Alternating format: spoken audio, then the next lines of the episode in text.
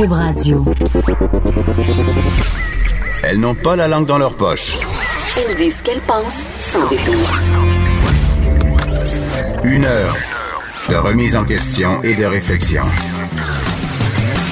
Geneviève Peterson. Vanessa Destinée. Les effrontés.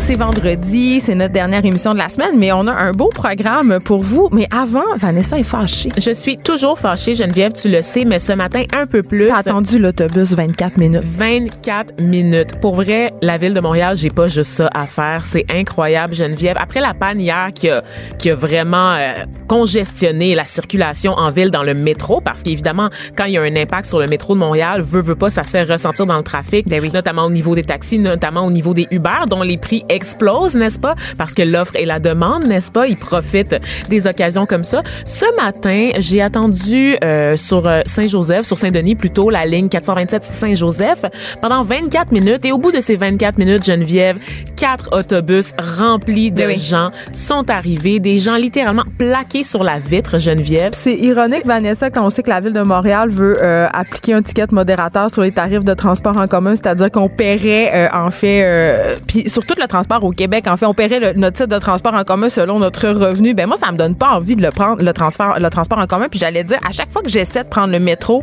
euh, il arrive tout le temps quelque chose. Soit il y a une panne, soit ça arrive pas, soit il y a pas d'autobus où je veux aller, ou soit je me rends compte que aller du point A au point B, ça va me prendre une heure et demie au lieu de 12 minutes en voiture. Donc, Exactement. il n'y a pas de mesures facilitantes. Puis on, on a parlé aussi à l'émission que le, les, les tickets, les tickets, L'étiquette. les, les billets de contravention, euh, ça allait coûter plus cher maintenant parce que notre bonne mairesse Plante veut investir tout cet argent pour favoriser le transport en commun. Mais je sais pas, là, mais elle a besoin d'en, ré- d'en réinvestir un char puis une barge. Elle veut rendre ça efficace parce Elle, que a, elle a surtout besoin, en fait, du- de l'aide du gouvernement du Québec, Ben en oui. fait, qui devrait arrêter de se concentrer là, sur euh, des autoroutes, des troisième liens à Québec. Oh, arrête. Non, non, non. Les non. gens de Québec ont droit à leur troisième lien, puis on, on a le droit d'avoir. euh, C'est pas une solution, ça va engorger encore plus les routes. Beaucoup plus de gens vont emprunter les autoroutes, vont continuer à prendre leurs véhicules. ça a coûté moins cher que faire un métro à Québec, en tout cas. Mais collectivement, ça nous coûte plus cher, en Oui, fait. raison. En termes d'impact social, en termes d'environnement, ça nous coûte plus cher au bout de la ligne. Et c'est pas meilleur pour notre santé d'avoir une autoroute de plus sur laquelle tu peux être jamais de, entre 8 heures et 9 heures. Mais la, honnêtement, la vérité, c'est qu'il n'y a rien qui est fait euh, d'un du po- d'un point de vue euh, d'urbanisme ou d'un point de vue collectif pour enjoindre les gens à prendre le transport en commun. C'est une Exact. espèce de gros mensonge qu'on nous sert pour se donner bonne conscience. Mais la vérité, c'est qu'à Montréal, moi j'habite à Montréal, donc je parle de ma situation. dans un quartier central quand même aussi. si tu habites dans un ben central est, mettons, tu sais, Ouais. j'habite près du jardin botanique, donc c'est quand même pas le centre-ville de Montréal. Là. Mais la vérité, c'est que Montréal, c'est pas une ville de transport en commun. Si tu veux aller en périphérie, si tu veux aller dans les quartiers justement qui sont pas centraux, bonne chance si t'as pas d'auto, puis bonne chance si t'as pas d'auto, puis t'as une famille. Exactement. Moi, j'ai resté longtemps, Vanessa. J'ai eu euh, une voiture à 30 ans. Euh, D'ailleurs, j'ai eu la, la voiture la même année que j'ai eu mon permis parce que je voulais m'abonner à Communauto, puis il était jamais disponible sur ma rue. C'était juste impossible d'en avoir à moins de réserver 28 ans à l'avance, ce qui est pas mon cas. Je suis une fille spontanée, tu comprends? Mais euh, j'ai resté longtemps à voir. euh, J'avais deux enfants puis pas d'auto. Puis à un moment donné, j'ai abandonné. Ça avait pas de bon sens. C'était absolument insurmontable de devoir me taper les transports en commun pour aller au cours de natation, pour aller faire l'épicerie, parce que ça fonctionne juste toujours à moitié. Puis t'as tes enfants aussi qui sont coincés, qui sont en sardine parce que c'est surpeuplé. Honnêtement, là, je Ouais, regarde. le matin sur la ligne orange, J'ai de la peine. J'ai de la peine, honnêtement. de la pour, peine. pour les parents qui sont là avec deux enfants dans le métro, des enfants qui comprennent pas, qui sont, qui sont écrasés par des Ah, adultes. parce que les gens, ils n'ont aucun civisme. Là. Ils vont, non, ils, embarquent par-dessus Il n'y a pas enfants. personne qui va laisser céder sa place à un enfant. Il, il est jeune, il a toute la vie devant lui. Il, il peut utiliser ses jambes, Geneviève. C'est ça le réflexe de la majorité des gens. Tout le monde fait semblant d'être sur son téléphone, tu sais, mais alors que tout le monde voit très bien la situation. Et ces enfants-là sont stressés. Ils captent le stress de leurs parents. Ils sont eux-mêmes dans un environnement où est-ce qu'ils étouffent. Ben, c'est pas bon pour notre santé. L'ambiance des transports en commun. Ça me fait euh, capoter, Geneviève, vraiment. Puis, tu sais, je veux dire, même pour les, les vélos, même pour Bixi, tu sais, on nous parle de faire venir d'autres services de vélos en libre service. Je m'excuse, mon, mon copain, actuellement, il, habite sur le plateau. Il essaye de se rendre à dans l'école où il travaille à Montréal-Nord. La dernière station Bixi, Geneviève, là, dans son secteur, c'est entre Pineuf et Henri Bourassa. Ça, c'est l'apanage des privilégiés, les. Ça, ça va pas plus loin que ça. J'ai l'impression qu'on va faire euh, quelque chose de concret et d'efficace euh, pour les transports en commun quand la population va manifester un vrai désir Oui. Puis on est vraiment dans une culture du char encore et toujours. Malheureusement, je voyais une pub euh, d'une compagnie, euh, je pense que c'est GM, qui circulait euh, cette semaine sur Facebook. ça parlait du rêve canadien d'une fille, là, une fille, une mère de famille, et son rêve c'était d'avoir un VUS pour aller faire du motocross avec ses fils. Fait qu'on est encore là. tu sais, malgré la sonnette d'alarme qu'on tire quant à l'écologie, la crise environnementale, malgré le fait qu'on parle beaucoup de voitures électriques, que le gouvernement euh, nous donne des subventions pour encourager les gens à passer à la voiture électrique. On est encore, encore cette idée dans notre tête que liberté égale moteur, que liberté égale char. Puis c'est vrai qu'un char, c'est la liberté. Je suis ben désolée. Là. Dans, ce contexte-là, ben, effectivement. moi, si j'ai pas de voiture, je peux pas sortir de Montréal, je peux pas me louer un chalet, je peux pas aller euh, voir mes parents au Saguenay. Le réseau tu vas me dire que je peux louer une voiture, mais, mais avec trois enfants à Montréal, euh, j'ai envie de te dire que c'est presque impossible. Je sais qu'il y a des gens qui le font. Mais oui, j'ai une énorme admiration pour eux. Voilà. On revient sur. On, a reçu euh, cette semaine euh, des gens de l'organisme Réseau euh, pour nous parler de la PrEP, qui est ce médicament qui prémunit en fait les gens de contracter le VIH qui ont des relations sexuelles avec des gens qui sont infectés par le VIH. Mm-hmm. Et on a parlé du condom, de l'efficacité du condom. Et là, Vanessa, on est un petit peu tombé en bas de notre chaise toutes les deux parce que on croyait, en tout cas, on a avancé que l'efficacité du condom était de 98% et on s'est fait reprendre par les gens de l'organisme Réseau. Et euh, on nous disait, ben non, c'est efficace à 80% Et là, on était un peu surprise. On, ben oui, je t'ai demandé. Tout le, monde, tout le, monde, apprend à l'école que l'efficacité du condom est à 98% ben oui. C'est le chiffre, le chiffre magique, en fait, et c'est l'incitatif à utiliser le condom. C'est ce qu'on utilise, c'est l'argument béton. Exactement. Et là, j'étais comme déçue d'apprendre ça. Puis je me disais, hey, on a dit ça quand même sur les ondes. Euh, c'est un peu grave, entre guillemets, parce que euh, moi, dans ma tête, ça, ça, ça tire dans le pied d'une idée reçue. Puis ça aussi euh, crée en moi un sentiment d'insécurité. Moi, je me pensais en sécurité en utilisant euh, un condom à 98 puis là, j'apprenais que c'était pas le cas. Et là, Vanessa, en bonne journaliste que tu es, il y avait un petit doute dans ta tête. Effectivement. T'es allée vérifier. Je suis allée vérifier parce que j'aime pas ça me faire reprendre. C'est plus mon trouble de l'opposition. C'est égocentré. c'est pour ça, égocentré. Exactement. Je suis susceptible, donc euh, c'est vraiment pas, ça n'a rien à voir avec mes, mes qualités de journaliste, mais vraiment plus pour mon ego blessé. En fait, il y a, y a ce qu'on appelle le taux d'efficacité théorique et le taux d'efficacité d'efficacité réelle. Donc, l'efficacité théorique, c'est quand on parle d'utilisation parfaite, c'est-à-dire que tu utilises le condom ou n'importe quel autre outil contraceptif à chaque relation sexuelle. Donc, par exemple, on va prendre la pilule, tu la prends littéralement tous les jours. Le taux d'efficacité théorique va être à ce moment-là de 98 pour le condom et il va être très élevé pour toutes les autres méthodes contraceptives. Pour la pilule, quand même, j'avais été surprise d'apprendre parce que les pilules nouvelles, ils ont quand même un micro-dosage, les, les pilules de deuxième génération qui sont quand même contestées, mais Ceci dit, euh, le taux d'hormone est tellement faible qu'il faut que tu la prennes presque à la même heure. Sinon, le taux d'efficacité peut baisser. Hey, ça devient de la gestion. Et ça, c'est l'efficacité théorique. Oui. Mais si, justement, il y a des oublis, si, par exemple, le condom est brisé, si tu commences la, la relation sexuelle sans condom, hein, le fameux euh, je commence puis je me retire, ça, c'est pas un taux d'efficacité euh, théorique, c'est pas un taux d'efficacité réel. Ce n'est pas parfait, en fait. Donc, ça descend à ce moment-là à 82% effectivement, pour ce qui est du condom. donc, ce qu'on vous dit, en fait, c'est qu'il n'y a pas de solution miracle à la contraception. Hein. Il peut y en arriver. Faut prendre la pilule, mettre un condom. Faut une culotte de chasteté. En fait, la ben, Geneviève, c'est la, meilleure solution. C'est encore la meilleure des méthodes. Mais euh, quand même, je voulais qu'on rectifie ça puis qu'on explique parce que je voulais pas laisser les auditeurs sur euh, une fausse, euh, une fausse impression ou du moins une statistique qui est pas expliquée. Oui, exactement. Donc, parce voilà. pas erroné, c'est pas c'est pas c'est pas faux ce qu'ils ont dit, c'est juste qu'il faut la remettre dans le contexte des études scientifiques. Exactement. Donc, euh, les faits sont rétablis maintenant grâce à toi, chère Vanessa. Ah, mon ego se sent bien. Je Geneviève, il continue de grossir. Il va-tu aller prendre une marche? Je pense pas. Non, je veux plus aller dehors. Le... Je suis encore fâchée du transport en commun. Je peux pas. Je peux pas. Euh, tu m'as parlé plutôt cette semaine euh, que tu cherchais un appartement. Oui. Euh, puis on sait, on sait que en fait, bon, ça va être un peu la crise du logement à Montréal. Si on parle beaucoup de la régie du logement, on suggère une réforme. mais là, il y a, il y a les propriétaires. en fait, la Corporation des propriétaires immobiliers du Québec, la Corpic, OK, qui offre d'aider euh, financièrement les propriétaires à faire valoir leurs droits devant justement la régie du logement parce que les délais pour euh, se faire entendre sont très, très longs. Et notamment, on sait que la plupart des propriétaires et des locataires qui se ramassent à la régie du logement, c'est pour des hausses de loyer. Et là, c'était le temps des hausses de loyer, c'était le temps de répondre à ces hausses de loyer-là. Et là, j'avais envie euh, de parler avec Hans Brouillette, qui est le directeur des affaires publiques à la Corporation des propriétaires immobiliers du Québec, à la Corpic. Bonjour, Anne Brouillette. Bonjour Geneviève Peterson. Écoutez, euh, on dirait que les propriétaires ont pas bonne presse et là, euh, on apprend justement que vous voulez mettre euh, en œuvre des mesures facilitantes justement parce que les propriétaires qui veulent aller défendre leurs points devant la régie ont à payer des frais qui sont bon pas très élevés. Là, on parle de 48 à 76 dollars, mais quand même vous offrez de les rembourser ces frais-là. Pourquoi? Oui, on, rembourse les frais des propriétaires qui vont déposer des demandes de fixation de loyer d'ici le 30 avril.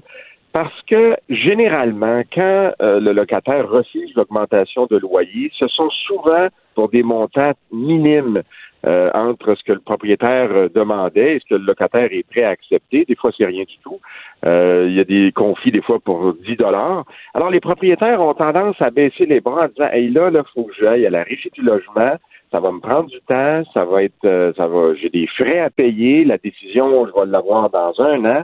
Alors, beaucoup de propriétaires renoncent à leurs droits et ce sont des augmentations de loyer auxquelles ils ont droit. Alors, nous, ce qu'on dit cette année, c'est regardez, euh, si vous avez des locataires qui, année après année, refusent vos augmentations ou s'abstiennent pour quelques dollars, cette fois, allez-y à la régie du logement. Bien sûr, faites vos calculs parce que la régie va rendre une décision basée sur les preuves avec les factures, mais au moins ces propriétaires-là vont obtenir justice. Et là, ce qu'on ce déplore malheureusement, c'est que beaucoup de locataires euh, refusent les augmentations, même raisonnables. On a des litiges là pour euh, euh, pour 5 ou 10 dollars, c'est carrément inacceptable. Je peux pas m'empêcher de vous parler, Anne Brouillette, de la crise du logement auquel euh, Montréal fera vraisemblablement face au mois de juillet.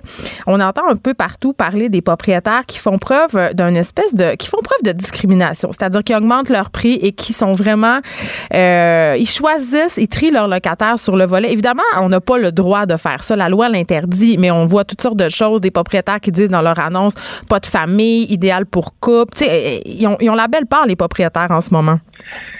Euh, la discrimination n'est pas interdite en soi. Certains critères de discrimination le sont. Hein. La religion, effectivement, si euh, la personne est de d'une confession ou d'une autre, une personne a des enfants, une personne euh, est sur l'aide sociale, ce sont des, critères qui sont interdits par la loi. donc, si on veut louer un logement, on ne peut pas se baser sur ces critères-là. Par contre, il y a une discrimination tout à fait légal, basé sur des, éléments qui sont en lien direct avec le logement, c'est-à-dire la capacité financière de payer, le passé en termes de comportement, euh, le dossier de crédit. Est-ce que ces gens-là ont, ont l'habitude de payer en retard, par exemple? Alors, ce sont des critères que les propriétaires ont malheureusement dû mettre de côté pendant des années parce que c'était très difficile de louer des logements. Donc, euh, beaucoup de propriétaires prenaient des risques. Mais vous avez raison, le taux d'inoccupation a radicalement diminué depuis deux ans, ce qui fait que les propriétaires maintenant ont le choix. Et c'est tout à fait normal qu'un propriétaire de triplex, par exemple, se dise, ben moi, là, je peux pas me permettre qu'un locataire ne paie pas pendant un ou deux mois de loyer, je n'arriverai pas financièrement. Oui, on parle des, euh, des, propriétaires occupants dans, dans, bien des cas, justement, qui pour qui l'achat d'une propriété multiplexe est euh, leur seule façon d'accéder à la propriété. Mais avant de vous quitter, Brouillette, j'ai une question sur le fameux dossier de crédit. Euh, moi, j'aimerais savoir leur juste une bonne fois pour toutes. Là, il y a des gens qui disent que c'est illégal pour les propriétaires d'exiger de faire une enquête de crédit, puis il y en a d'autres qui disent que ça va de soi, que, que c'est pas abusif de le faire. C'est quoi la loi par rapport à ça, le dossier de crédit? Euh, ben écoutez, il y a un jugement qui a été rendu très récemment, l'été dernier, disant que le propriétaire avait même le droit euh, d'exiger de voir euh, la source de revenus, donc de contacter l'employeur, d'obtenir l'information sur le salaire et même dans certains cas obtenir le numéro d'assurance sociale. Donc, ça a toujours existé, les enquêtes de prélocation et les critères pour obtenir les informations, toujours avec le consentement du candidat, euh, ont été confirmés par le tribunal. Mais n'oubliez pas une chose, les propriétaires font face chaque année à 100 000 cas de non-paiement de loyer, dont à peu près la moitié se rendent à la régie du logement. Alors, c'est certain que pour éviter euh, le plus possible euh, ce genre de problème, les propriétaires travaillent en prévention et ça avantage les locataires dans certains cas euh, si vous n'avez pas les moyens de payer, mieux vaut pas signer de bail et euh, vous trouvez un coloc ou une caution euh, à tout le moins. Merci beaucoup, Anne Brouillette. C'est toujours très intéressant de vous avoir à l'émission.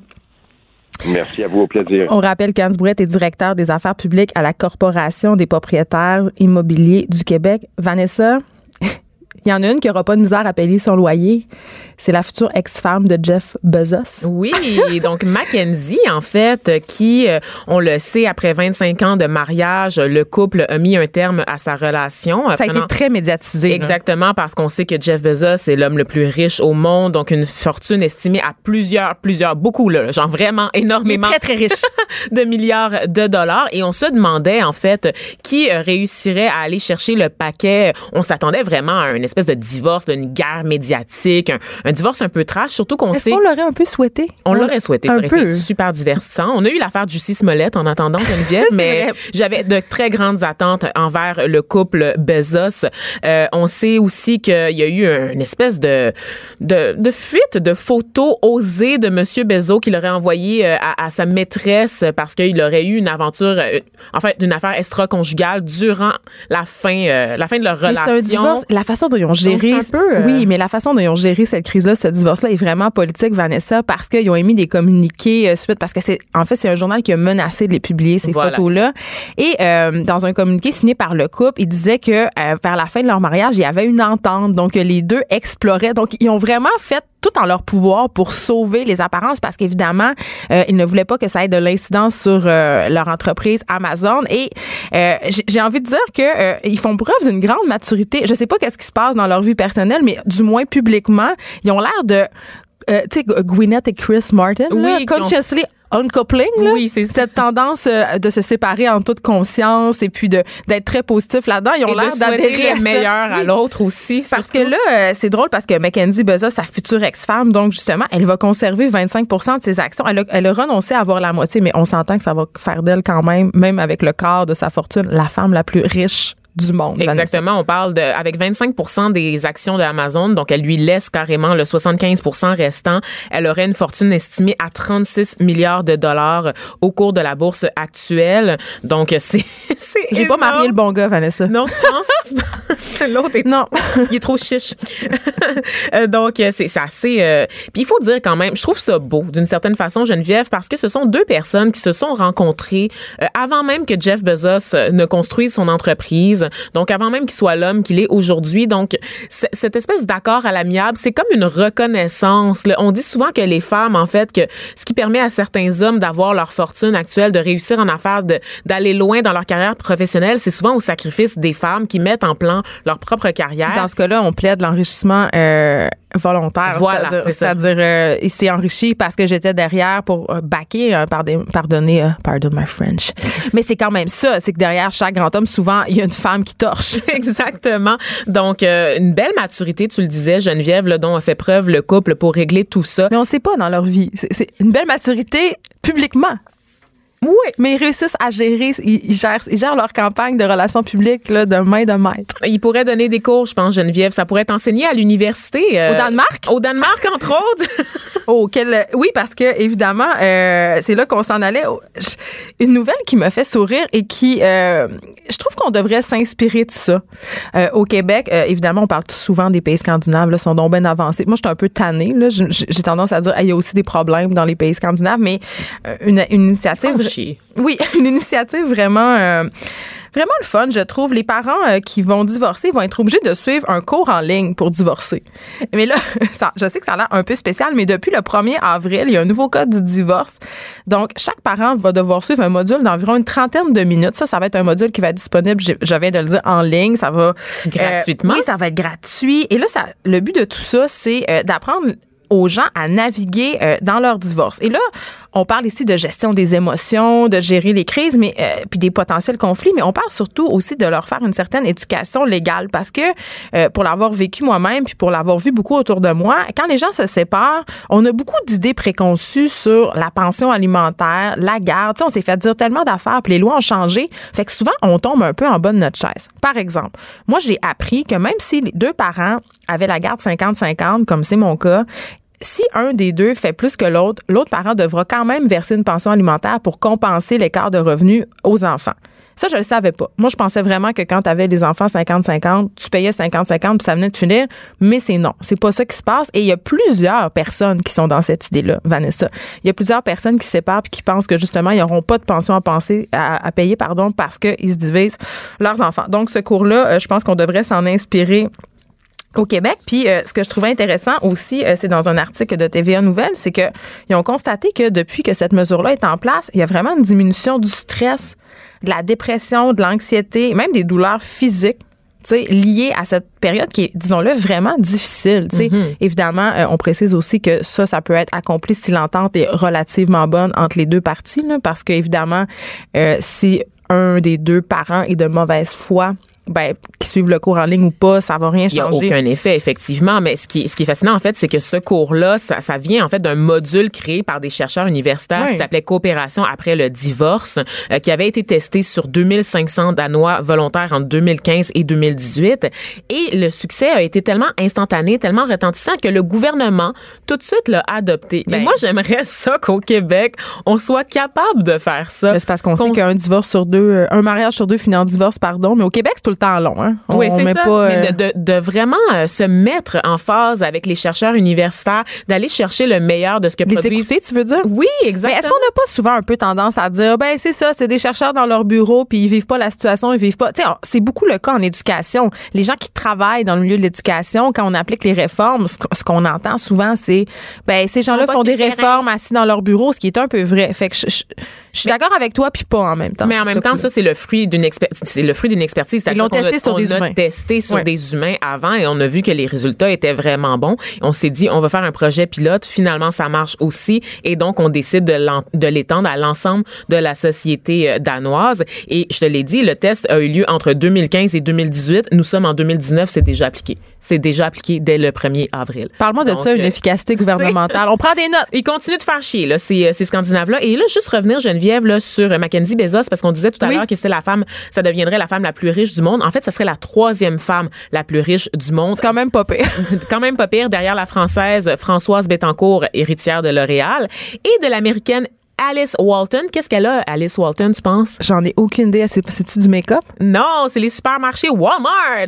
Woo! Ah, un, un endroit où je ne vais point. Tu- ben non, mais tu vas au Costco, c'est littéralement Je la même vais chose. littéralement pas au Costco. Tu vas pas au Costco? Non. C'est pas toi qui as une carte de Costco? Genre, j'en parle littéralement à chaque semaine de Pour vrai, ma je pense du Costco à cette émission, puis tu fais du déni, mais je non. C'est parce que j'ai vraiment besoin de quelqu'un qui a une carte Costco, Ben, Costco et une auto aussi pour Là, me donner train- un lift. Je suis en train de me dire que peut-être parce que j'ai beaucoup d'enfants, avec une amie qui a aussi trois enfants, on allait se prendre une carte à deux pour des fois y aller, mais on est revenu sur terre puis on s'est dit qu'on n'avait pas tant besoin que ça du parmesan à 25 pièces puis des papiers de toilette puis qu'on peut en trouver T'as ailleurs. pas besoin d'un tonneau de parmesan, voyons donc une comment fois, ça. une fois, je me suis fait à croire que je voulais une carte Costco, OK? Parce que je voulais donc économiser. Puis j'étais au Saguenay. Puis quand je vais au Saguenay, j'ai des frénésies de consommation parce qu'il n'y a rien à faire là-bas sauf consommer. Je suis désolée de dire ça, mais à chaque fois que je vais au Saguenay, j'ai, envie d'aller au centre d'achat.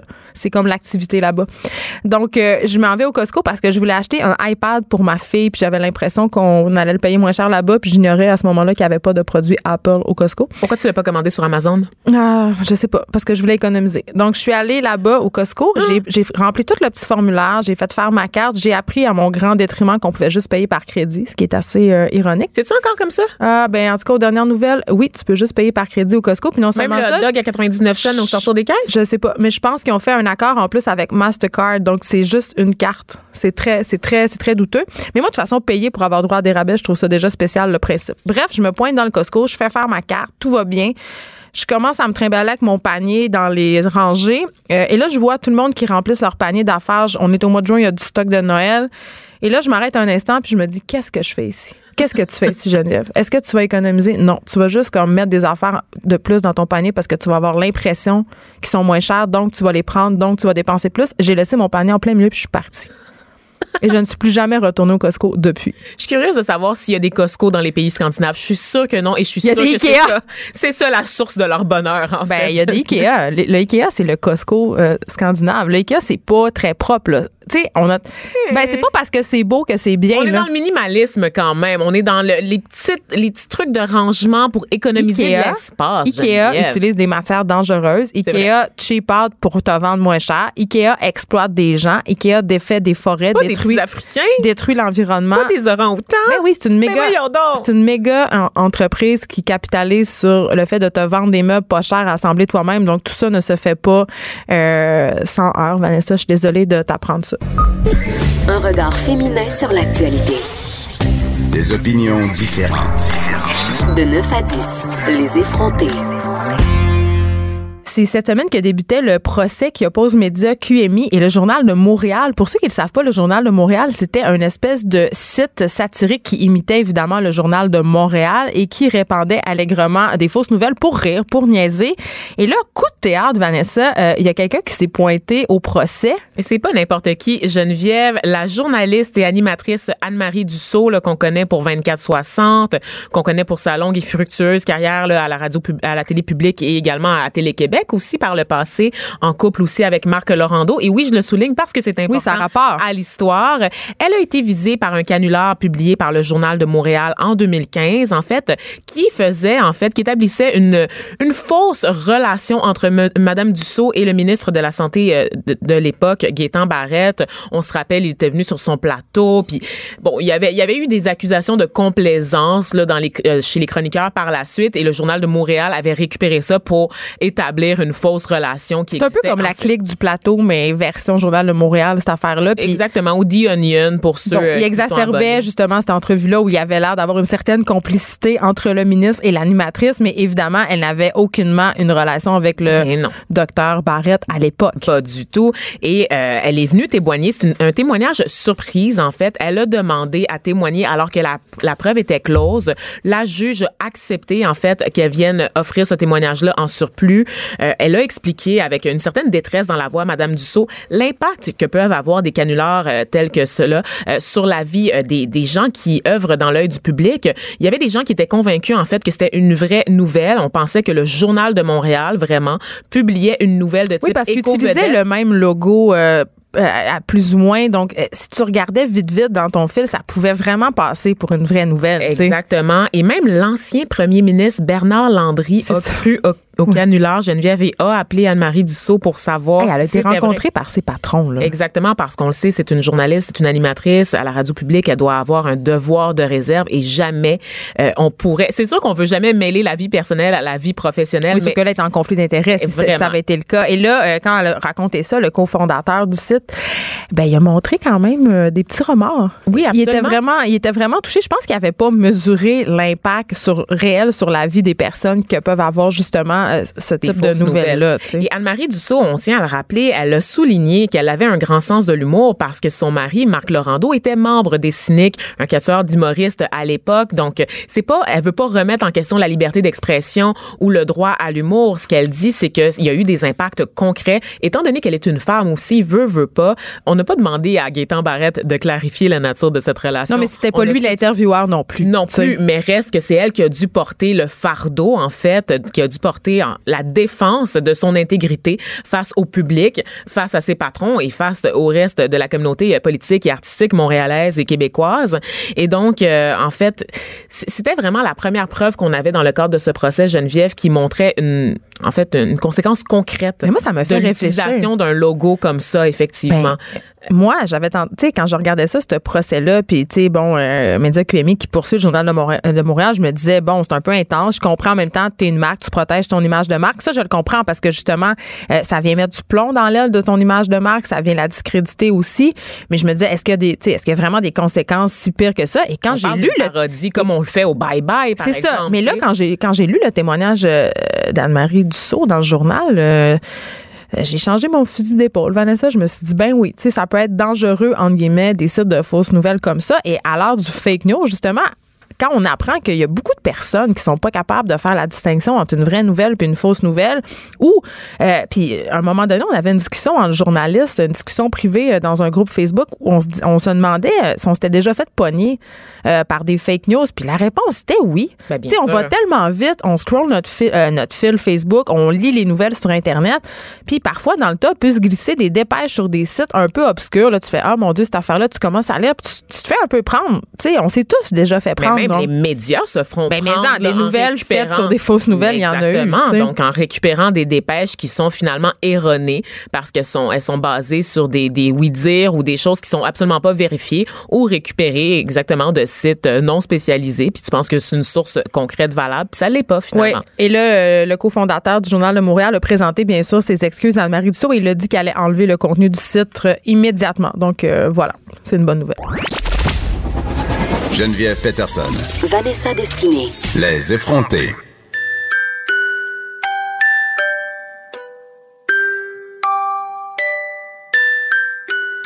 Ah, ça me donne le goût de dormir. Je dors mal, puis j'ai vraiment de la misère à me lever le matin, euh, ce matin, là, pour venir à l'émission. Là, c'était, je pense que j'ai fait trois fois snooze. Ah oui, hein, tu sais que c'est pas bon. Hein, pour Combien le de snooze tu t'autorises, toi? C'est pas bon pour le cœur. Il faut pas que je le dise. Il faut vraiment pas que je le dise. Je, je suis trop gênée de le dire en ondes. Honnêtement, là, il y en a plusieurs parce que je mets plusieurs petits réveils, Ben oui. en fait, pour être sûr. Puis c'est aux cinq minutes. Mais il y a des études, en fait, Geneviève, qui nous disent que c'est pas bon de faire snooze parce que à chaque fois que tu fais ça, en fait, c'est un impact sur ton système nerveux, en fait. Tu, tu, tu, tu sécrètes de la cortisone, tu sécrètes, des hormones, là, qui, qui jouent sur ton stress. Donc, la cortisol. cortisol, voilà, exactement. Cortisone, c'est complètement autre chose. Je Mais c'est, une autre affaire. On Mais, se rappelle que j'avais dit périn- périnée à la place de je sais pas trop Péroné. quoi. Péroné. mais euh, tu ris, mais je, je, je vais vous dire quelque chose, là. Le son du cadran, là, c'est un des sons qui mérite le plus. Moi, quelqu'un qui met son cadran le matin, puis moi, j'ai plus le choix de le mettre pour venir animer de la radio, là, mais euh, mon chum, il se lève à 4h30 pour, Oh, euh, pour faire de la radio, lui aussi, puis ça, le son du cadran, là, euh, je le vis comme une agression à chaque fois, là, ça, je suis comme, oh, ça mérite. Mais pourquoi Ça- vous mettez pas de la musique? ben non, mais même Ou la si radio? même si une petite non mais même si une petite musique tu tu, tu non ça non Ah je, ouais, je hein? déteste me faire réveiller, je déteste Mais c'est une attaque. C'est une attaque sur ton cerveau, Geneviève, parce que, comme je te l'ai dit, le cortisol, ça aide à faire face au stress, ça mobilise l'énergie nécessaire pour nourrir tes muscles, puis aussi ton cœur. Donc, à chaque fois que tu te réveilles en sursaut, ça déclenche une espèce de relâchement de ça dans ton organisme. Je me ça fait réveille en en sorte- sursaut. Ben oui, Ouais. moi aussi, moi aussi, honnêtement. Puis ça fait en sorte que tu vas commencer ta journée de mauvaise humeur, forcément. Donc arrêtez de faire snooze. Ah, Ça fait que je peux me servir de ça comme excuse? Non, Ah, vrai- non, non, pas, pas- pas vraiment. Donc, tu as eu de la misère à te lever euh, ce matin. Est-ce que c'est parce que c'est vendredi ou tu as, toujours de la misère à te lever le matin en général? On dirait qu'il y a des phases où j'ai plus de la misère à me lever au changement de saison, évidemment quand on est près des changements d'heure et euh, évidemment plus la semaine avance, parfois si euh, parce qu'on se lève de bonne heure, euh, donc si je me suis couchée un peu tard, c'est-à-dire passer 10 heures, pour moi c'est tard. J'ai besoin vraiment Ah beaucoup- ouais, hein? Ouais, j'ai besoin de beaucoup de sommeil. Euh, ben, je m'en ressens le lendemain. Puis souvent parce que aussi euh, mes enfants viennent déménager, fait qu'ils se réveillent la nuit, euh, ils sont encore un peu insécures, ils sont dans un nouvel endroit, des nouvelles chambres. Donc il faut que je prévoie ça à mon planning de sommeil, le fait que je dois dormir assez, même si mes enfants se réveillent. Tu comprends? Je dois me faire des réserves avant qu'ils se réveillent. pour pouvoir être capable d'aller de Ouais. l'avant. Donc, moi, Geneviève, je rentre dans la catégorie des oiseaux de nuit. Donc, tu, tu m'as fait sursauter en parlant de ton 22 heures où tu es couché. Moi, à 22 heures, c'est là que je me réveille. En fait, c'est là que je suis le plus performante dans ma journée, que je suis Tu travailles? Je travaille. J'aime ça travailler la nuit, Geneviève, en fait. Ah, on en connaît poète tous. maudit. On, on connaît tous, là, c'est ça, des oiseaux de nuit, là, des gens qui veillent tard, qui se lèvent tard, qui ont aussi généralement assez mauvaise presse, hein, Mais attends, que j'ai donné dans me coucher tard. Là. Moi, j'ai travaillé dans les bars 10 ans. Là. Je me couchais à 5 heures. C'est peut-être ça qui se passe aussi. Ah, là. Moi, ça, je suis un peu tannée de me coucher tard. Peut-être aussi, Ouais. effectivement, mais tu sais que loin d'être paresseux, les oiseaux de nuit en général pourraient être avant tout des victimes, Geneviève. Ah bon, en Et c'est pas moi. affaire. Non, non, non, non, non, non, c'est pas moi qui le dis là, c'est la science. Bon. Je te le dis, il y a un biais là, clairement. Encore des études au profit a- de ta paresse. tu sais, toujours. On peut faire dire ce qu'on Toujours. veut aux études. Exactement. Donc, euh, c'est ça, je dois exposer mon billet parce que moi, j'aime ça, me lever tard, me lever en, à 6 h, 7 h les jours de semaine. Pour moi, Geneviève, c'est de la torture. Vanessa, tu devrais avoir honte de dire ça. Comment ça? Sérieusement, Pourquoi? là, Pourquoi? se lever à 6, 7 quoi heures, ce c'est même pas se lever tôt dans la vie, là. Je veux dire, couche-toi le soir, puis tu vas être capable de te lever. C'est- La dictature Se des lever de bonne heure, t'en parleras à notre recherchiste, Marie-Pierre Caillé, qui a été à Salut Bonjour pendant je sais pas combien d'années, puis qui se levait comme à 2h30. Ça, c'est se lever trop de bonne heure. là, dur de ton privilège de fille qui peut se lever à 7 heures, là, je trouve que t'exagères. Le samedi, Geneviève, je, je vais te faire peur, je me lève à 11 h minimum, des fois à non, non. midi. Mon père te dirait la journée est finie. Mon père, il me terrorisait quand j'étais petite. Je me levais à 8 heures, il me disait ça a aucun sens, la journée est finie. Puis quand on était La au chalet, il 8 faisait des tours de skidoo autour du chalet pour que je me réveille. Je vivais littéralement dans la terreur de me lever de bonne heure. Fait que je peux comprendre que t'as un petit stress quand t'entends un réveil le matin. C'est vient de découvrir quelque chose. On remonte, on remonte. Moi Ouais. aussi, Geneviève, j'ai vécu la, la dictature des leftos parce que moi, j'ai grandi avec des parents haïtiens, ce ce qui est un véritable cauchemar pour plusieurs raisons, mais entre autres parce que en Haïti, les gens se lèvent avec le chant du coq. Vraiment, là, tu sais, c'est vraiment un rythme de vie complètement différent. Donc, Ouais, mais biologiquement, quand même, c'est ça. Tu sais, les animaux, ils se lèvent quand. Mais les animaux, animaux, ils se lèvent quand il fait clair puis ils se couchent quand il fait noir. Moi, tu sais, on a tout le temps une petite baisse à brunante. Tu sais, comme, t'as jamais vu que ça, le petit endormitoire d'après souper, genre? Tu utilises beaucoup de mots que je connais. Un petit endormitoire, Un c'est comme, endormitoire. c'est comme les, c'est comme les messieurs qui s'endorment un peu dans leur lazy boy après souper. tu sais, la digestion aidant. Ah oui, T'as d'accord. jamais je connu ça? Non, pas La vraiment. petite sieste de 15 non, minutes. partie de celles qui torchent en arrière pendant que monsieur somnole, Mais justement. ça pourrait être Voilà. madame aussi. là. Oui, effectivement. Bon, tu sais, Geneviève, qu'il y a 10% de la population mondiale qui fait partie de la classe des oiseaux de nuit, juste en passant. Euh, Puis c'est plus compliqué qu'on pense. Là, tout ça, tu parles que, que c'est le réflexe naturel, excuse-moi, mais c'est un choix social de faire du 9 à 5, de miser sur euh, l'avenir appartient à ceux qui se lèvent tôt. C'est vraiment un choix social. Ça n'a rien à voir avec la biologie. Mais en même temps, les travailleurs de nuit, ils ont plein de problèmes physiques. Tu sais, c'est Mais- pas bon à long terme. Tu sais, ça a été prouvé, ça aussi, non? Parce qu'il y a différents types de populations, en fait. On évalue ce qu'on appelle le chronotype, Geneviève, qui est un outil pour mesurer les phases du sommeil, pour mesurer, en fait, à quel type de dormeur on fait partie. Donc, il y a des gens qui sont matinaux et il y a des gens qui sont vespéraux. Donc, le contraire de matinal, savais-tu qu'il y avait un contraire? Parce que C'est tu un vois, beau mot. on n'en parle tellement pas. En fait, c'est tellement mal vu qu'on sait même pas c'est quoi le contraire d'être matinal. C'est vespéral. Fait que Donc, les vespérales. Je suis Mais vespérale. moi, je suis pas matinale ni C'est quoi l'entre-deux? Moi, j'aime ça me lever à. 9. L'intermédiaire, donc il y a le neutre qui est en fait euh, le, le chronotype neutre, c'est celui que, qui correspond à 80% de la population mondiale. Le 20% restant est divisé entre les gens qui sont matinaux, donc peut-être une Marie-Pierre Caillé qui travaille à Salut Bonjour, et les vespéros comme une Vanessa Destinée qui aime ça euh, se réveiller à une heure le Est-ce que tu es en dimanche. train de me dire que je suis pas spéciale? Que je fais, pas- que je, comme, je fais partie du 80 terriblement basic. Terriblement basic, Geneviève. Euh, donc, les, gens euh, qui font partie du chronotype intermédiaire ou neutre se réveillent avec le lever du soleil et commencent à sentir la fatigue à son coucher. On a découvert, en fait, que toutes ces affaires-là liées au chronotype, c'est lié à des gènes. En fait, il y a 350 gènes, Geneviève, qui sont responsables de l'horloge biologique. Et ça, ça fait pas longtemps qu'on le sait. On a découvert ça en janvier, Geneviève, parce qu'au début, on pensait, jusqu'à présent, on pensait qu'il y avait juste 24 gènes qui régulaient l'horloge biologique, mais finalement, on en a découvert 327 de plus. Je 327. trouve qu'on sait trop d'affaires maintenant. Juste va te coucher, c'est pas très compliqué. Ou, tu sais, dors quand t'es fatigué. Mais, non, non, c'est plus mais complexe on nous impose ça. quand même, mais on nous impose quand même, justement. euh, moi, ce qui me fait suivre, Vanessa, par-dessus tout, c'est l'école. Oui. Pourquoi l'école de mes enfants commence à 8h05? Surtout Pourquoi quand on ça sait- commence pas à 9? Tout le monde commence le bureau à 9. Pourquoi on peut pas aller porter nos enfants à la même heure qu'on s'en va au bureau? Et c'est très dur pour les adolescents parce qu'ils sont dans cette période-là. On sait que full. oui, plus on, on vieillit, moins on a besoin de sommeil. Ça, c'est un fait biologiquement J'adore, je vais parlant. pouvoir travailler plus. Par contre, au niveau de l'adolescence, étant donné que c'est une période de grand développement pour le cerveau, le développement physique, les adolescents en général ont besoin de beaucoup plus de sommeil que les autres groupes sociaux. Ma et fille le a fait, commencé à se lever tard. Ma Ben fille de voilà. 12 ans, là, la fin de semaine, elle me dort ça jusqu'à 10 heures. Je trouve ça parfait. wow, golds, bravo, C'est pas. merveilleux. Ben oui, bientôt ça va être une heure comme. J'espère qu'elle va faire une petite sieste l'après-midi. Ah, ça, ça t'arrange dans le fond. T'aimes ça. Je comprends. Mais tu vois, donc l'horloge biologique, on le sait, là, ça régule les fonctions primordiales du corps, le sommeil, le système immunitaire également, et la température du corps ou de la faim. Tu sais qu'au niveau des catégories de gens vespéro-matinaux, ça a même une influence sur la température du corps? Mais qu'est-ce que ça change notre température? On s'en fout pas un peu? Ben non, ça, ça va avec le cycle de sommeil, en fait, parce Ah, qu'évidemment, pour bon, les études ne disent rien sur la qualité du sommeil qui peut varier pour une foule de facteurs, l'exposition aux écrans, Le stress. le, l'environnement, la lumière aussi, donc l'accès à la lumière. Mais on sait euh, que euh, c'est ça, donc on va avoir des gens, par exemple, euh, en observant les comportements d'étudiants, on s'est rendu compte que les gens euh, de type du matin vont au lit en moyenne vers 23h24 et se lèvent vers 7h48, alors que les C'est gens très précis. c'est très, c'est vraiment précis, précis. Et ceux de type du soir vont au lit vers 1h59 avant de ressentir la fatigue, pas avant 1h59 et se lèvent vers 10h20 en fait. Moi, je commence à, à bailler à 8h30, mais c'est peut-être parce que je travaille, puis qu'après ça, je fais le souper, puis je fais les devoirs, puis je donne les bains, puis je réponds à tous les, toutes les demandes de mes enfants, puis qu'après, je suis juste exténuée. Ah, la charge mentale pense pourrait avoir je un impact sur notre piste. sommeil. Tu penses? Ben, étant donné que Ah, je ben, vis seule avec ben. mes enfants, je vois pas à qui pourrait incomber cette charge mentale une fois rentré chez nous. Là. Fait que oui, c'est vrai, euh, tu sais, tu fais tout, tu ramasses, les enfants t'aident, mais je, dans un contexte où, où j'ai pas mes enfants, quand je les ai pas, c'est vrai que je me couche plus tard puis je me lève plus tard. Bon, mais c'est sûr que le rôle de parent, le- contexte aussi des étudiants, par exemple, c'est sûr que ça va modifier le cycle du sommeil. Euh, quelque chose pour te, te valoriser un peu, Geneviève, Non, là, dans ton dans toute ton basicness.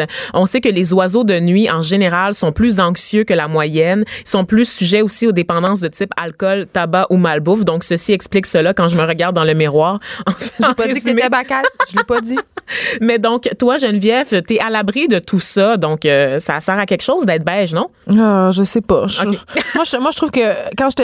Moi, ce qui me fait rire, c'est quand t'es petit, tu veux jamais te coucher. Tu sais, tu veux tout le Ben. temps. Tu luttes pour pas y aller. Puis moi, mon plus grand désir maintenant, c'est quand est-ce que je pourrais dormir?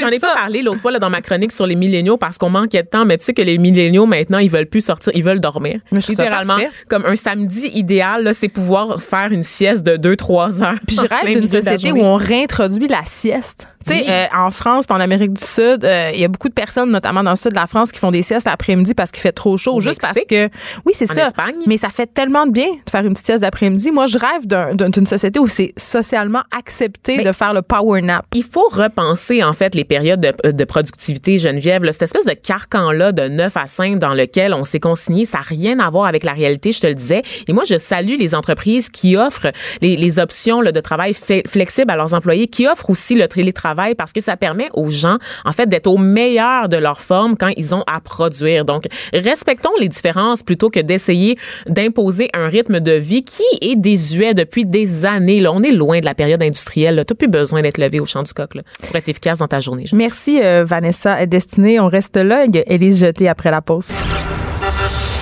Geneviève Peterson. Vanessa Destinée. Elle manie aussi bien le stylo que le micro. De 9 à 10, les effrontés.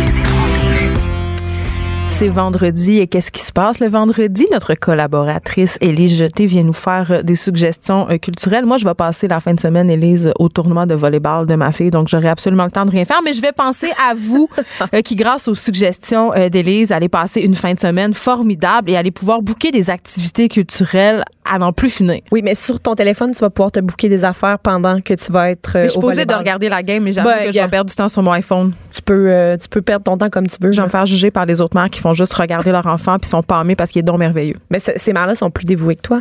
Ils sont meilleurs. Ils sont meilleurs. Oui, euh, je te parle de- d'une affaire en plus pour commencer qui euh, va vraiment t'intéresser parce que je sais que tu as déménagé Oui. et que tu cherches des nouvelles décorations pour ton Tu appartement. m'as vu dans magasiner en ligne on a- très longuement on a au bureau. de Oui. ça. Euh, Il y a le Festival des arts imprimés de Montréal qui euh, se déroule jusqu'au euh, 14 avril. Fait que là, tu vas avoir le temps d'y aller même si tu es prise ce week-end. Euh, ça se déroule au WIP qui est un espace de, hum, un espace de diffusion euh, sur Saint-Laurent. C'est un nouvel espace, en fait, de diffusion d'art contemporain euh, qui est euh, plus précisément au 3487 Saint-Laurent, si jamais tu... Tu, tu me dis espace d'exposition, tu me dis art contemporain. Moi, ça me dit ça coûte cher. Ça coûte pas cher. C'est Ah, ça qui est le fun. Parce que, tu sais, l'art, là, maintenant, aujourd'hui, C'est abordable. c'est abordable parce que c'est rendu des prints. Les gens préfèrent acheter des prints que des œuvres d'art uniques ce que parce fait. que c'est moins cher et euh, ça permet d'en d'en faire plus qu'une copie. Bien entendu, c'est pas unique. Sais, ce que tu vas avoir Non, mais c'est en édition limitée quand même. Moi, j'ai acheté ça, des, des certaines prints euh, certaines éditions euh, sans, limitées. sans, sans impression. Là. C'est ça. Donc, euh, c'est vraiment le fun parce que là, ils sont tous réunis. Il y a 50 artistes qui sont des artistes de Montréal qui vont présenter leur travail au public et tu peux acheter directement tes prints sur place. Est-ce qu'il va avoir Mathilde commander. Corbeil? Euh, je, je sais pas. J'ai pas de nom. J'ai pas de nom euh, sous les yeux. Ah, on en a des bons illustrateurs Mais il y a- à Montréal. y a le Pony, du beau Mathilde talent. Corbeil. Ben oui. Oui, puis le- tu sais de la sérigraphie, de l'estampe, il y a des œuvres vraiment diverses qui vont être offertes au public. Euh, donc c'est un beau euh, magasinage à aller faire euh, made in Montreal. Je suis vraiment, je suis vraiment triste d'avoir acheté mes choses sur un site américain Oui, qui est néanmoins vraiment le fun. Je vous donne quand même euh, le- ce petit, euh, ce petit conseil-là. Ça s'appelle Society Six. C'est des gens ici euh, qui m'ont fait découvrir ça. Euh, Marlie Baudin, qui est la directrice euh, euh, de marque euh, des potins. Et il y, a- il y a quand même des illustrateurs québécois sur ce site-là et c'est incroyable. Parce qu'en fait, la tu manière, l'utilises aussi. Oui, mais la Élise. manière que ça, fon- ça fonctionne, Society Six, c'est que n'importe quel artiste peut proposer ses œuvres et ce site-là s'occupe de les vendre sur plein d'objets. Oui, Donc, tu peux ça acheter peut des être, trucs euh, encadrés à l'avance. Il y a des oui. tables, il y a des tapis de bain. C'est incroyable. Moi, j'ai perdu des heures et des heures et beaucoup d'argent. Des rideaux, des coussins, gars, c'est sans fin. On se parle théâtre, Élise, pour qu'il y ait un début à votre langue, un titre que je trouve formidable. Ah, c'est magnifique. Ça se passe au théâtre Denise Pelletier. Moi, j'adore les titres longs. J'ai adoré ça. Puis, en plus, c'est une œuvre de Steve Gagnon qui nous avait offert une pièce que j'ai adorée, que j'avais vue à la licorne en 2013, qui s'appelle, attache ta En dessous de vos corps, je trouverai ce qui est immense et qui ne s'arrête pas. Donc là, on, a- on allait vraiment ça. loin dans le long, long titre. Euh, Steve Gagnon, euh, qu'on a connu pour... euh, plusieurs euh, pièces, dont euh, Fendre les lacs, Os, euh, La montagne blanche. Il y a comme plusieurs œuvres de, de théâtre des dernières années qui ont fait sensation. C'est un spectacle qui se déroule cette fois-ci, donc, comme je disais, au théâtre Denise Pelletier. On a trois personnages principaux. D'abord, ça se, passe, ça se passe en 2008, ça commence en 2008. Il y a Frédéric et Odile qui ont 16 ans et qui euh, rencontrent Wilson, qui est un jeune euh, qui a été adopté par des parents québécois, mais qui vient d'un autre pays. Et euh, ils brûlent dans une grange en feu, donc euh, leur ami meurt. Ben, et là, ça a on l'air est joyeux. C'est vraiment très... C'est pas... Je te parle pas d'affaires joyeuses. là. Allez, allez pas voir ça si vous vous sentez en dépression, les amis. C'est ça. Et là, on- ensuite, on nous transporte dix ans plus tard. Et là, on sait pas pourquoi, mais on est dans une chambre d'hôpital. Il y a Frédéric qui, qui est maintenant rendu à 26 ans, qui est aux soins palliatifs. Et là, la phrase qui est dans, euh, qui est sur le site web euh, du théâtre Denise Pelletier, c'est et pourtant, il attend la mort dans sa chambre parce qu'il refuse de mourir dans la langue de ses parents qu'il trouve vide. Il ne parle plus à personne. Mais c'est quoi, Elise? Je trouve ça tellement poétique, mais c'est triste, mais c'est Mais poétique. attends. Moi, j'aime ça aller brailler au théâtre. Ça fait du bien. J'adore brailler au ça fait théâtre. du bien parce que, un, t'es dans le noir. Oui. Personne le sait. Puis tu peux te moucher avec un petit Kleenex. Puis il faut pas le faire trop fort parce que ça dérange les voisins. Mais Oui. j'adore pleurer au théâtre. Il y a quelque Oui. chose de cathartique. Exactement. Mais tu vois, moi, je l'ai pas vu encore ce spectacle-là. Euh, je vais aller le voir samedi. Puis, euh, je pourrais t'en t'en redonner des nouvelles. Ça se passe euh, du 3 au 20 Tu me diras avril. combien de Kleenex? Combien de Kleenex il faut amener? Euh, je, je pourrais te dire ça, mais euh, c- ça, ça- c'est venu me chercher parce que, premièrement, le titre, moi, quand on parle la mort de la langue, tu, viens de, tu viens me chercher une petite corde sensible. Il faut lire la chronique de Manal Drissi euh, sur la langue française euh, qui est parue dans la presse que j'ai partagée euh, sur ma page Facebook pour ceux qui me suivent sur Facebook. Nos corps aux écuries. Oui, aux écuries, tu m'as dit, c'est toi qui m'as dit que t'aimais ça aller là. hein? Ah, j'adore aller, aux, J'adore aller j'adore aux aller aux écuries et à l'espace libre. Oui, en fait. oui, des endroits où il se passe des affaires. Ben, des endroits où on remet en question les codes du théâtre, où les spectateurs ont l'impression de participer à quelque chose. on brise le moule. On brise le troisième mur. Et on brise encore le troisième mur parce que c'est un spectacle euh, Nos corps qui mêle danse et théâtre. Euh, ça se passe, euh, encore une fois, c'est pas ici que tu vas être joyeuse, Geneviève. Euh, tu non. vas encore Je vais brailler, des œufs pour compenser. Oui, c'est ça. Ça se passe en 1518, le contexte à Strasbourg. Une famine dure depuis des années. Pauvreté extrême, Geneviève. Taux de mortalité consternant. Une femme n'a plus de lait en son sein pour son nourrisson. Elle se jette à la rivière, le regarde couler, emportée par le courant. Elle reste en état de choc. Pas de pleurs. Elle danse. Ah mon Dieu, c'est lourd. Je suis pas sûre. Pas Donc, sûre. tout va mal. Non, mais moi, j'ai trouvé que c'était une belle métaphore de la vie de euh, quand tout va mal. Tu sais, euh, fais de la limonade avec le citron qu'on t'offre. Tu sais, tout commence Quand tout va à mal, je danse. aller. On va danser à la place. Puis là, euh, elle, elle danse. Et bien entendu, elle, elle est rejointe par euh, d'autres personnes, d'autres danseurs. Donc, des gens qui décident de danser au lieu de s'abattre sur leur Mais là, c'est-tu un spectacle de danse contemporaine ou c'est un spectacle de théâtre dans le sens où les acteurs, est-ce que ce sont des acteurs ou des danseurs ce ou sont des acteurs danseurs? C'est- Ce sont des danseurs. C'est un spectacle de danse avec un Donc, contexte nus. théâtral. Je, je ne crois pas qu'il y a de nudité. C'est rare. Mais en tout cas, c'est un spectacle de Castelblas. C'est jusqu'au 13 avril, du mercredi au samedi. Et euh, c'est aux écuries que ça se passe. J'aime ça, Elise, parce que tu nous proposes jamais juste des choses qui se passent à Montréal. Là, on se transporte du côté de Québec. Oui, les nuits psychédéliques à Québec, ça se passe euh, jusqu'au euh, jusqu'au 6 avril, donc c'est en fin de semaine. Là, ça commençait hier. C'est un grand week-end, trois soirs d'années 70. As-tu une fascination pour les années 70? Parce que moi, oui. Ben, je te dirais, j'ai une fascination pour l'esthétique. l'esthétique 70s. Ouais. Euh, puis là, on propose, en fait, avec les nuits psychédéliques de Québec, de remplacer la drogue qui était utilisée durant ces années par euh, de la musique. Ah. Mais rien t'empêche de faire les deux, Geneviève. OK, je voulais juste être certaine que je vais quand même continuer à utiliser euh, des drogues dures. Tu peux faire tout. Récréativement, pardon. Euh, et ce qu'on nous propose, donc, c'est, euh, ce sont des groupes de musique qui pour la plupart, ont l'habitude aussi d'opter pour des projections euh, visuelles durant euh, durant leur spectacle. Donc, encore une fois, on brise tous les codes, Geneviève. Là, c'est pas on revisite Pink Floyd puis Jimi Hendrix puis Janis parce que pas. ça, on n'est plus capable. Non, ça, on n'est plus capable. sont- Baby boomer, Mais non, mais capable. non, ce sont des artistes euh, émergents, des Qui ont un artistes son des années qui ont un 70. son des années Ah, mais ça, j'aime 70 ça, ce gros son loud, et là. qui ont quelque chose aussi de l'espèce d'esprit, pas nécessairement le son, mais aussi l'esprit De et- rébellion? De rébellion, si on De veut, liberté. puis de liberté, mais aussi de, euh, on mélange un peu les styles et euh, j'ai envie qu'on écoute un extrait. C'est euh, Fria Moe- Moeras et je vais te reparler d'elle après. avec ses yeux.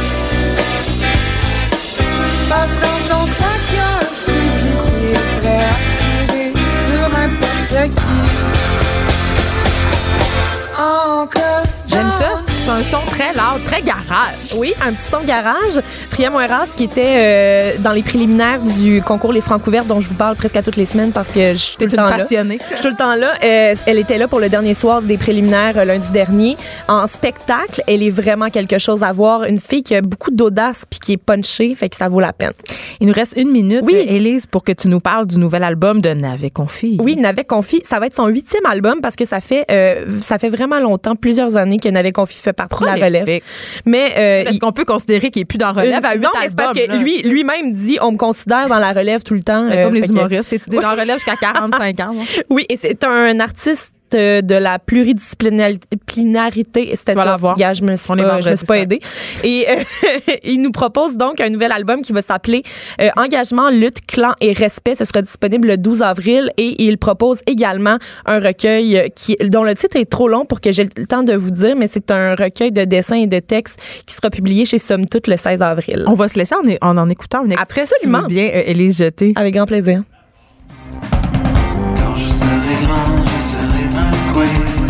Qu'on regarde un peu fatigué. Quand je serai. Cube Radio.